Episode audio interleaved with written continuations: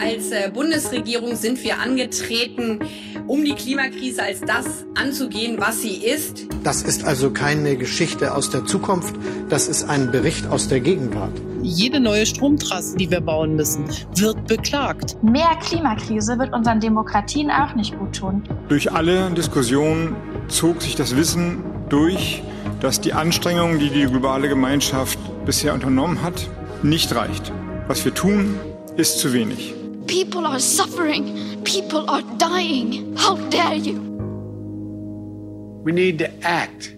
Und damit herzlich willkommen zu einer neuen Folge aus unserer losen Reihe zur Klimaaußenpolitik. Heute wollen wir uns wieder einmal dem Wasserstoff widmen der Energieträger einer emissionsarmen oder vielleicht sogar emissionsfreien Zukunft, der wird ja wahlweise als grün, als blau, als grau oder auch mal als schwarz bezeichnet, je nachdem wie klimafreundlich er hergestellt wird. Grün gilt dabei als Königsklasse, weil komplett hergestellt aus erneuerbaren Energien, dementsprechend null Emission und schwarz, das ist eben das andere Ende der Skala mit dem Energielieferanten Steinkohle, die ja als sehr dreckig gilt. Eigentlich aber gibt es Bedarf auch noch für ein anderes Etikett. Und zwar eines, das anzeigt, in welchem Land und unter welchen Bedingungen Wasserstoff gewonnen wurde und welche politischen und ökonomischen Abhängigkeiten entlang der wirklich sehr komplexen Wertschöpfungskette entstehen können. Dieses Label gibt es so noch nicht, aber aus der SWP kommt pünktlich zur COP28, also der Weltklimakonferenz in den Vereinigten Arabischen Emiraten, eine der ersten Studien, die sich mit diesen komplexen Zusammenhängen beschäftigt. Die Geopolitik des Wasserstoffs, Technologien, Akteure und Szenarien bis 2040 ist der Titel der Studie und ich möchte jetzt gerne mit zwei der AutorInnen heute sprechen. Das ist zum einen Dr. Jacopo Pepe und Dr. Daoud Ansari. Beide sind Teil der Forschungsgruppe Globale Fragen. Hallo Ihnen beiden. Ja, schönen guten Tag. Hallo, schönen guten Tag. Freut mich. Und mein Name ist Dominik Schottner. Schön, dass Sie eingeschaltet haben.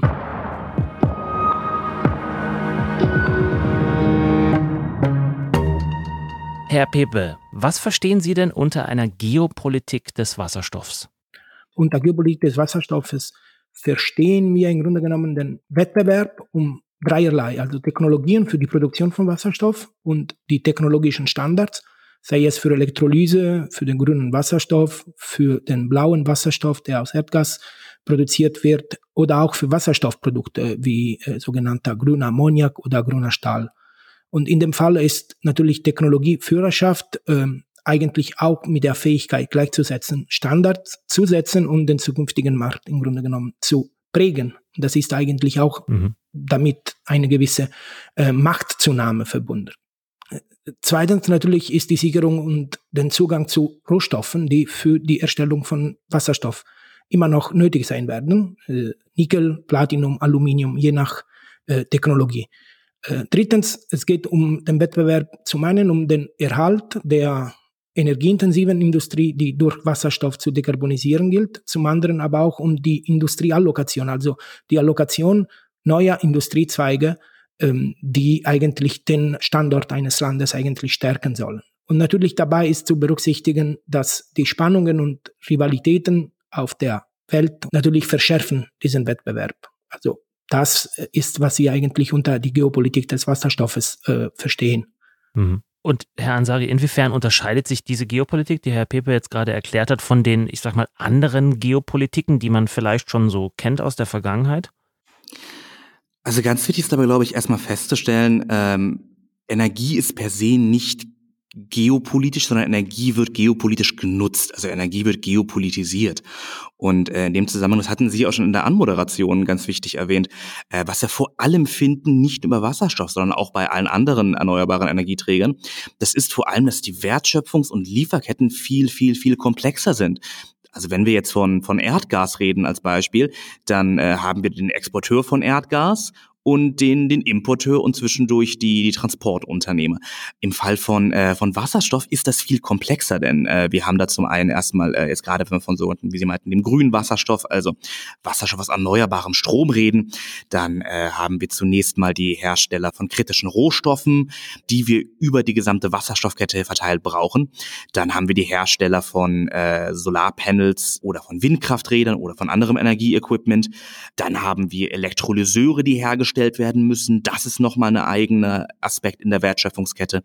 Dann haben wir die komplexe Frage, wie Wasserstoff verschifft wird in der Pipeline, auf dem Schiff. Wie wird das weiterverwertet? Wird das direkt verwertet als Ammoniak? Das alles führt dazu, dass die Wertschöpfungskette viel, viel, viel komplexer ist, als sie bei konventionellen Energieträgern wie Erdöl oder Erdgas der Fall ist. Und das heißt damit auch, dass wir eine relative Machtverschiebung haben innerhalb dieser Wertschöpfungskette, wenn wir jetzt über Erdgas oder Erdöl reden, dann wie gesagt, haben wir größtenteils eine reine Machtbeziehung zwischen Exporteur und Importeur.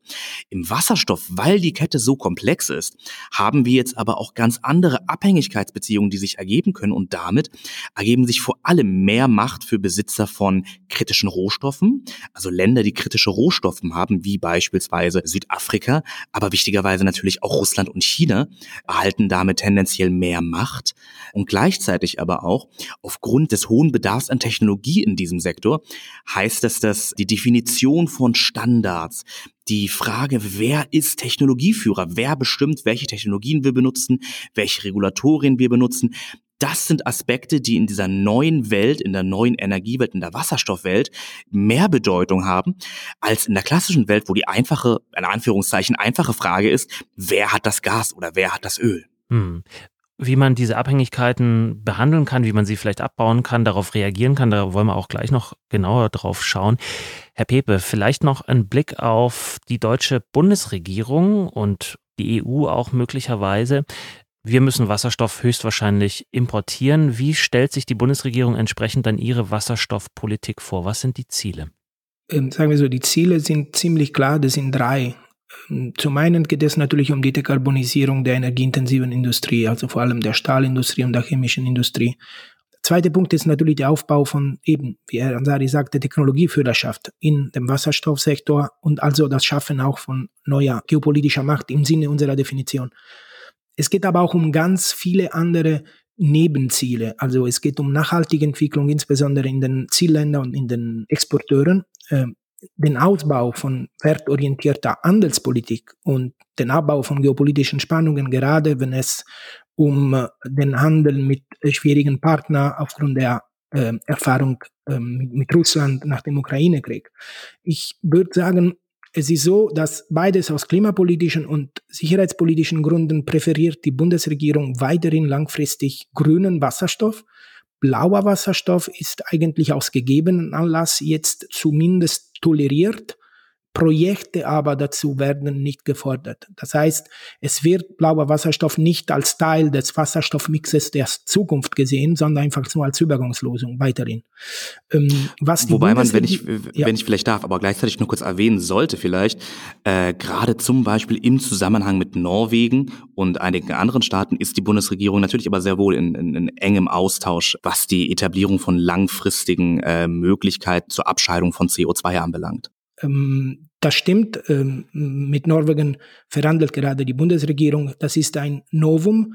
Inwieweit tatsächlich zu einer langfristigen etablierten Lösung wird oder ähm, ob es tatsächlich eher mittelfristig gilt und weiterhin man ausschließlich auf grünen Wasserstoff setzt, ist eine Frage, die momentan noch nicht gelöst ist und steht natürlich zur Debatte. Es bewegt sich aber einiges und äh, wir sind äh, der Meinung, dass tatsächlich blaue Wasserstoff auch womöglich mit äh, ausreichender technologischer Entwicklung als Teil der Lösung und nicht nur als Übergangslösung gesehen werden soll. Hm, Herr Ansari, dann gehen wir doch mal in die Debatte rein. Wie erfolgreich ist die Bundesregierung denn beim Erreichen der Ziele, die Herr Pepe gerade genannt hatte? Ähm, Ey, wir können jetzt natürlich nur in die Zukunft, in die, in die, in die, in die Glaskugel schauen, denn äh, letztendlich der Wasserstoffmarkt ist ja ein Markt, der existiert halt noch nicht so, sondern äh, zumindest nicht als Energieträger, sondern wir sprechen hier eher über Pläne. Und da ist auch unsere jüngst veröffentlichte Studie auch sehr eindeutig. Dieses äh, Sammelsurium an, an verschiedenen möglichen Zielen, das, das Herr Pepe gerade erwähnt hat, das wird sich so schlicht und ergreifend nicht parallel äh, realisieren lassen. Also wir sehen über die letzten Jahre den Trend, immer, immer mehr politische Ziele in andere Politikfelder hier eben gerade in die Energiepolitik einfließen zu lassen. Also Energiepolitik hat nicht mehr nur das Ziel, äh, sichere, saubere und bezahlbare Energie zu liefern, sondern Energie soll jetzt auch den Frieden sichern und neue Autonomie bieten. Das funktioniert so nicht parallel. Also gerade zwei große Felder, äh, bei denen es sehr kritisch wird. Das ist zum einen die Sustainable Development Goals der Vereinten Nationen, äh, sind ja eine Reihe von verschiedenen äh, Zielen vor, wie nachhaltige Entwicklung global umgesetzt werden soll. Das ist ein sehr nobles Ideal, das auch auf verschiedensten Politikfeldern umgesetzt werden soll. Ob Wasserstoff das schafft, ist sehr fraglich. Das liegt an zwei Gründen. Zum einen, denn äh, wie Herr Pepe schon erwähnt hat, geht es ja unter anderem in Europa eigentlich auch darum, Industrien zu sichern. Gleichzeitig mögliche Exporteure von Wasserstoff möchten natürlich selber komplexe und starke Industrien anreichern. Also da ist ein, ist ein Konkurrenzkampf, der potenziell entsteht. Und es ist nicht unmöglich, aber sehr schwer aus diesem Konkurrenzkampf Lösungen herauszuholen, die wirklich für alle einen Mehrwert darstellen. Zweitens, und das zeigen auch die Szenarien in unserer Studie da, Wasserstoff hat nicht, wie einige das gerne hätten oder einige gerne ähm, ja einige sich wünschen, ähm, führt Wasserstoff mitnichten dazu, dass Machtbeziehungen global abgebaut werden, zumindest nicht unbedingt. Stattdessen sehen wir, dass je nachdem, wie sich Wasserstoff entwickelt, bestehende Machtverhältnisse verstärkt werden können oder sogar neu aufgebaut werden können. Und dementsprechend ist der Beitrag, der Wasserstoff zur sozialen Entwicklung auf der ganzen Welt leistet, auch eingeschränkt. Natürlich die Abhängigkeiten als, als ganz besonderes Thema, das ist genauso äh, nicht gegeben, dass Wasserstoff Abhängigkeiten auflöst. Erneuerbare Energien schaffen neue Abhängigkeiten.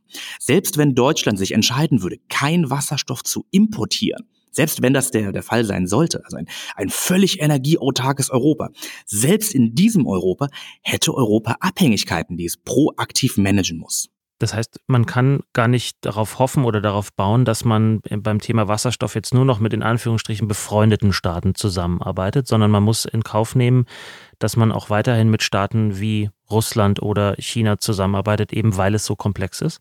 Also zum einen würde ich vielleicht den Einschub gerne nutzen und die das Narrativ von befreundeten und, und nicht befreundeten Staaten erstmal in Frage stellen. Das hat sich ja jetzt gerade über die letzten Jahre ganz stark etabliert. Deutschland hat befreundete Staaten und nicht befreundete Staaten. Es gibt Gut und Böse äh, in, in jedem Konflikt, null oder eins.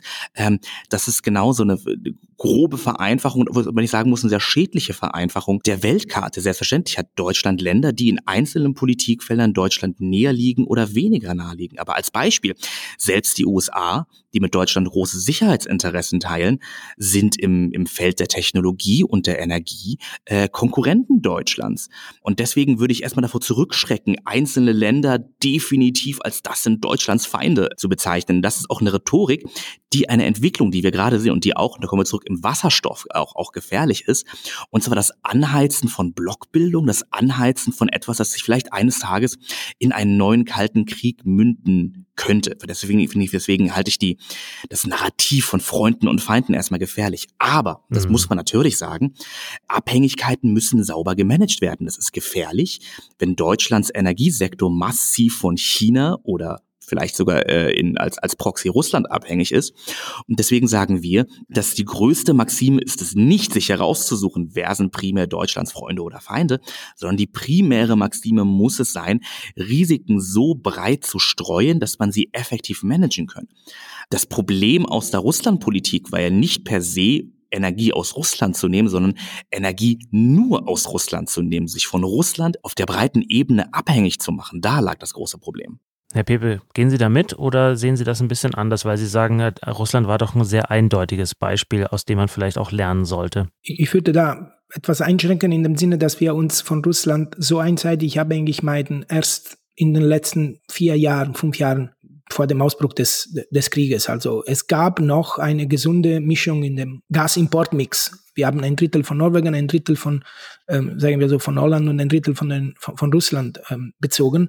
Die Entscheidung die fatal war, war allerdings, äh, dass man eigentlich nicht äh, Redundanz in der Infrastruktur, insbesondere LNG-Terminals, gebaut hat, im Falle der Fälle. Also in dem Falle, dass tatsächlich einige der Lieferanten nicht liefern können. Norwegen hatte die Förderkapazitäten erreicht und äh, in Holland ging die Förderung sogar zurück. Und wir haben uns einfach entschieden, dass wir weiterhin noch mehr Gas aus Russland, was günstig war, ähm, zu beziehen, ohne Alternativen und Redundanzen zu schaffen. Was mich natürlich zu dem Punkt von Herrn Azari führt, also nicht so sehr Fehler von Russland, aus Russland Gas zu beziehen, sondern tatsächlich nicht darauf zu setzen, möglichst viele Partner zu haben und zu suchen und weiter zu diversifizieren, was im Falle Wasserstoff die Maxime sein soll. Also nicht Friendshoring, also Handel nur mit Freunden, weil dies eigentlich schränkt paradoxerweise noch mehr die Diversifizierungsoptionen ein, sondern eher mit allen Partnern, die in Frage kämen und dies in Frage kämen, ist aber nicht dadurch bestimmt, dass diese Partner unsere Werte teilen, weil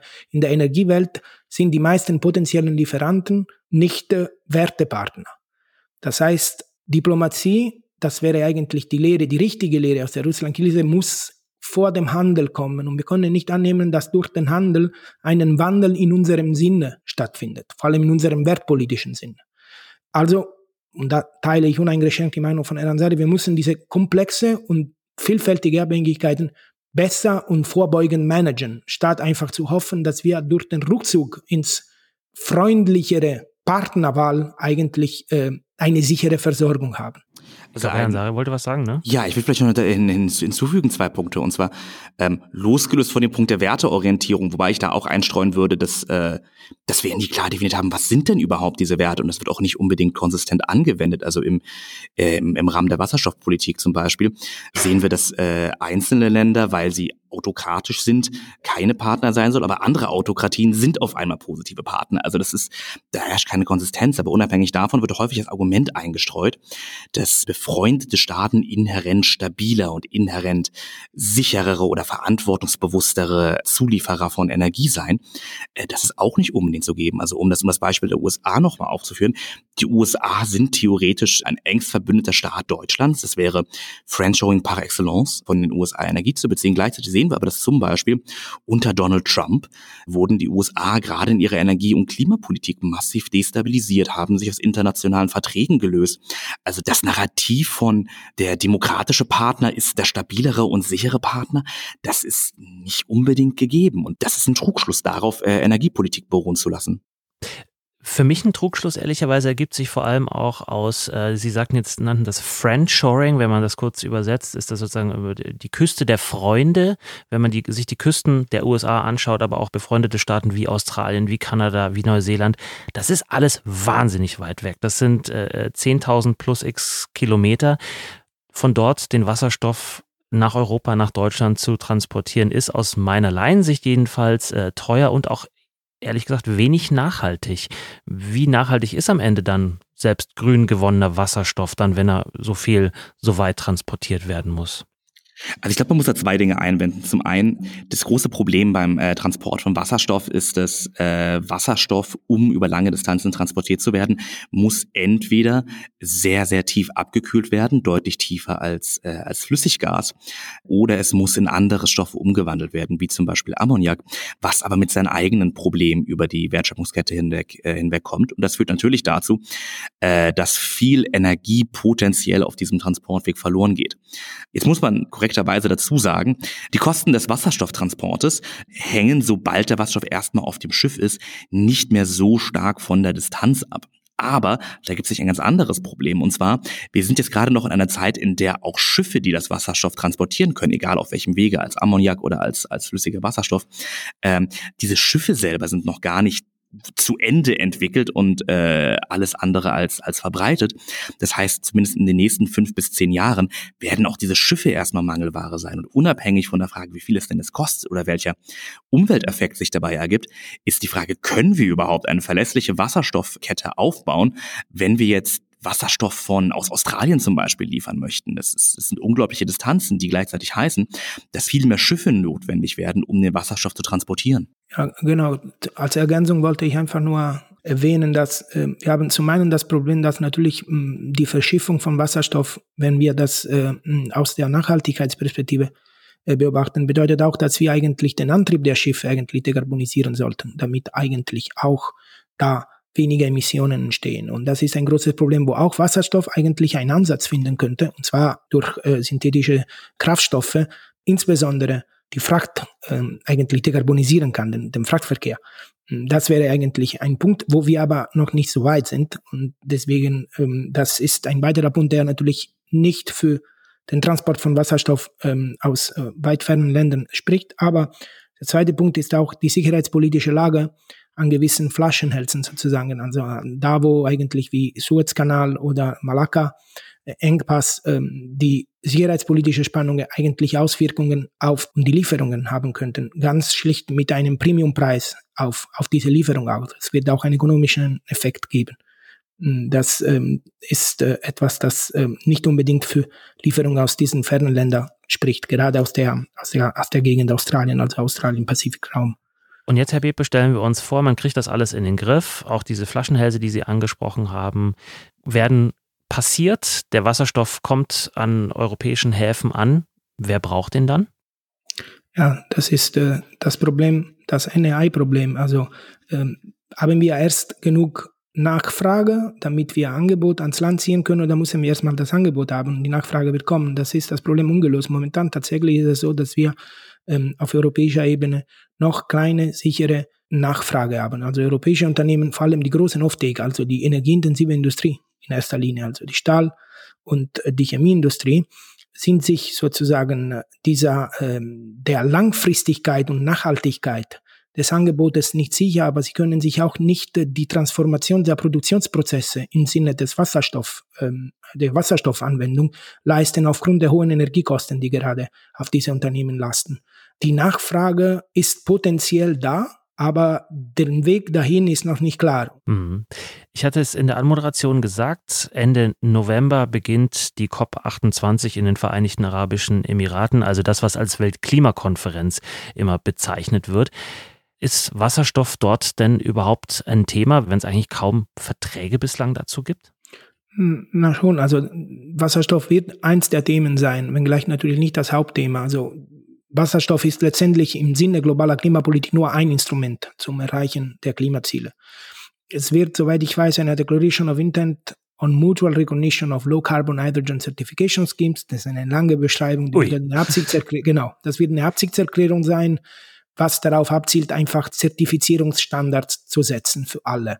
Es ist aber eine Absichtserklärung, mehr nicht. Es gibt auch ein Side-Event, das ist so wie eine Art Veranstaltung, Konferenz über mehrere Tage, das ist aber eben ein Side-Event.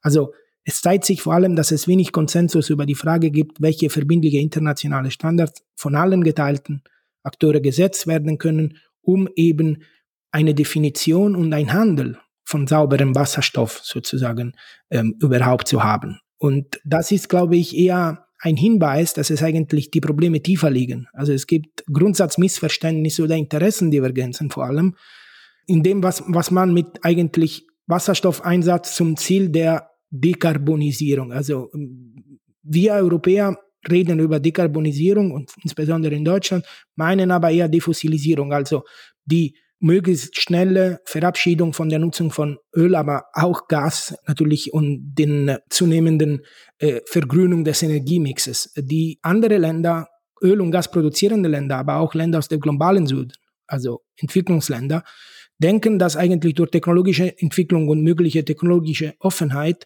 eine Zukunft auch für die Fossilen gibt, die zu dekarbonisieren gilt, also deren Emissionen durch technologischen Ansatz reduziert werden können. Und äh, das ist eher das Thema. Wasserstoff ist dann sozusagen ein, ein Opfer dieser, dieser Diskussion, die nicht gelöst ist. Herr Ansari, wie kommt diese starre Position der EU an im Rest der Welt, gerade in den Ländern, die Herr Pepe erwähnt hatte? Sehr negativ, um es kurz zu machen. Äh, die EU hat sich in einigen Politikfeldern und mittlerweile auch in diesem Feld den äh, Vorwurf von, ja, von, von der Reetablierung neokolonialer Strukturen eingehandelt. Denn letztendlich muss, muss man auch ganz offen sagen, für Europa als äh, Energieimporteur ist das relativ leicht, derartige Statements abzugeben. Auf der einen Seite, ähm, wie Herr Bebe schon meinte, gibt es eine, eine große Anzahl von Ländern, die vom, von der Produktion, vom Export fossiler Brennstoffe abhängig sind. Gleichzeitig gibt es viele Länder auf der Welt, deren primäres Ziel auch das deren primäres Recht, das möchte ich nochmal ganz klar erwähnen, deren primäres Recht es ist, äh, sich zu entwickeln, Infrastruktur zu bauen, denselben Lebensstandard zu erreichen, der, äh, der auch in Industrienationen vorherrscht.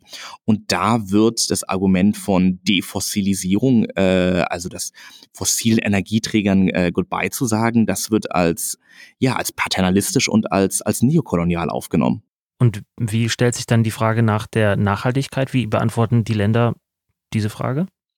Na, auf zweierlei, auf zweierlei Dinge. Also zum einen muss man durchaus sagen, dass Defossilisierung und Dekarbonisierung ist, wie gesagt, nicht, äh, nicht unbedingt das Gleiche. Und äh, in Europa hat Defossilisierung fast schon religiösen Charakter eingenommen. Es geht in vielen Debatten nicht um das faktische Ziel von wirklichem Klimaschutz, sondern es geht schon fast sakulär darum, möglichst schnell vom bösen Öl und vom, vom, vom bösen Gas loszukommen. Das ist eine Einstellung, die die Welt nicht unbedingt teilen muss. Es kann durchaus sein, das ist sogar wahrscheinlich, dass wir uns in eine Zukunft begeben, in der Nachhaltigkeit bedeuten wird, weniger bis keine äh, fossilen Energieträger zu, äh, zu benutzen. Gleichzeitig aber könnten auch theoretisch zumindest ähm, verschiedenste äh, technologische Ansätze Teil des, äh, des Mixes sein. Äh, Europa hat ja jetzt bereits für die COP bekannt gegeben, dass die europäische Position ganz klar sein wird, fossile Energieträger sind zu beenden. Das ist etwas, das Europa äh, als Position in, die, in den Weltklimagipfel einbringen bringen möchte. Und das ist seit Ewigkeiten einer der größten äh, Streitpunkte zwischen Europa und äh, vielen anderen Ländern in der Welt, die da mehr Technologieoffenheit sehen möchten und sagen, das muss nicht unbedingt an fossilen Energieträgern hängen. Unser Ziel sollte Dekarbonisierung sein, der Schutz des Klimas, aber wir sollten dabei nicht das Feindbild äh, fossiler Energieträger schaffen. Mhm. Und äh, Herr Pepe, zum Schluss noch, inwiefern trägt zu dieser Haltung auch bei, dass äh, die COP jetzt in den Vereinigten Arabischen Emiraten stattfindet, ein großer Öl- und Gasproduzent? Ich glaube, der sozusagen der Austragungsort ist nur paradigmatisch für diese grundsätzlichen Meinungsunterschiede, äh, insbesondere zwischen der Europäischen Union und dem Rest der Welt, aber soll auch zeigen, dass eigentlich Länder, die Öl und Gas produzieren, äh, gerade aus europäischer Sicht ähm, viel mehr mitgenommen werden mussten auf dem Weg zu einer Dekarbonisierung, ähm, weil es ist ganz einfach, äh, die, die Welt wird eine globale Nachfrage nach Fossilen immer noch haben und andere Nachfragezentren, wie zum Beispiel China, aber auch äh, Japan oder Korea, werden natürlich, äh, inklusive Indien mittlerweile, werden natürlich wahrscheinlich auch nicht unsere, unbedingt unsere Standards setzen wollen. Deswegen ist es wichtig, dass wir gerade die Öl- und Gasproduzenten auf dem Weg zur Dekarbonisierung mitnehmen, indem wir aber deren nationale Pfade und deren nationale Prioritäten berücksichtigen und von diesen ausgehen. Ganz einfach, was passieren kann, ist, dass sowohl klimapolitisch als auch geopolitisch sich die geopolitischen Beziehungen neu ordnen und neu formen, ohne Europa als zentraler Machtpol oder als zentraler Akteur. Sowohl in der Klimapolitik als auch in der Energiepolitik als auch in der Handelspolitik. Und das ähm, ist etwas, das uns ins Abseits schickt und die Klimaziele noch in die weitere Ferne äh, verschiebt. Um das vielleicht nochmal zu erweitern, ist, äh, es, es gibt leider das Missverständnis, dass Kompromissbereitschaft ein Zeichen von Schwäche sei und Europas Position schwächen würde. Das ist mitnichten der Fall. Ironischerweise ist es gerade die Kompromisslosigkeit, die Europa zeigt, die Europas Position schwächt. Denn der Punkt ist schlicht und ergreifend, ob Europa das möchte oder nicht. Der Rest der Welt macht weiter, gerne mit Europa, ansonsten aber auch ohne Europa. Und in dem Zusammenhang ähm, muss auch die Verteuflung von Ölstaaten und von Ölunternehmen äh, unter die Lupe genommen werden. Die VAE haben mit der Besetzung der Personalie des Leiters der COP mit äh, Sultan Jaber, also dem Leiter des emiratischen Ölkonzerns, äh, einen, wie ich finde, sehr wichtigen Schritt gemacht, um aufzuzeigen, unabhängig von persönlichen Präferenzen, Öl, Gas, Energieunternehmen ganz allgemein sind ein Teil, ein wichtiger Teil unserer Welt und müssen dementsprechend auch Teil der Klimaschutzagenda sein. Spätestens auch einmal aus dem Finanzierungsgesichtspunkt. Energiegiganten sind große Unternehmen mit großen Finanzierungskapazitäten, die es notwendig sein wird, mitzunehmen auf der Reise in den Klimaschutz. Äh, denn am Ende ist Klimaschutz ein globales Phänomen. Wir müssen das Klima zusammenschützen. Kompromisslosigkeit hilft in dem Zusammenhang niemandem weiter. Und dabei könnte Wasserstoff helfen, um möglichst emissionsfrei in die Zukunft zu kommen. Wasserstoff erfordert aber auch eine völlig neue Geopolitik. Und was die von der alten fossilen Geopolitik lernen kann und welche Fehler sie besser vermeiden sollte, das haben uns erklärt Dr. Jacopo Pepe und Dr. Dawood Ansari aus der Forschungsgruppe Globale Fragen. Vielen herzlichen Dank. Danke Ihnen. Vielen Dank. Und wenn Sie sich mehr interessieren für dieses Thema, sich einlesen wollen, dann finden Sie wie immer unter diesem Podcast in den Show Notes einige Leseempfehlungen. Verlinkt natürlich auch ein Link zur Studie Die Geopolitik des Wasserstoffs, Technologien, Akteure und Szenarien bis 2040. Auf unseren Social Media Kanälen, aber auch in unserem Newsletter informieren wir Sie immer über all unsere Neuerscheinungen und natürlich auch über alles, was sonst in der SWP so passiert. Wenn Sie diesen Podcast abonnieren, wenn Sie ihn bewerten, wenn Sie ihn weiterempfehlen, freuen wir uns natürlich auch. Ich bin Dominik Schottner. Bis zum nächsten Mal. Bleiben Sie neugierig.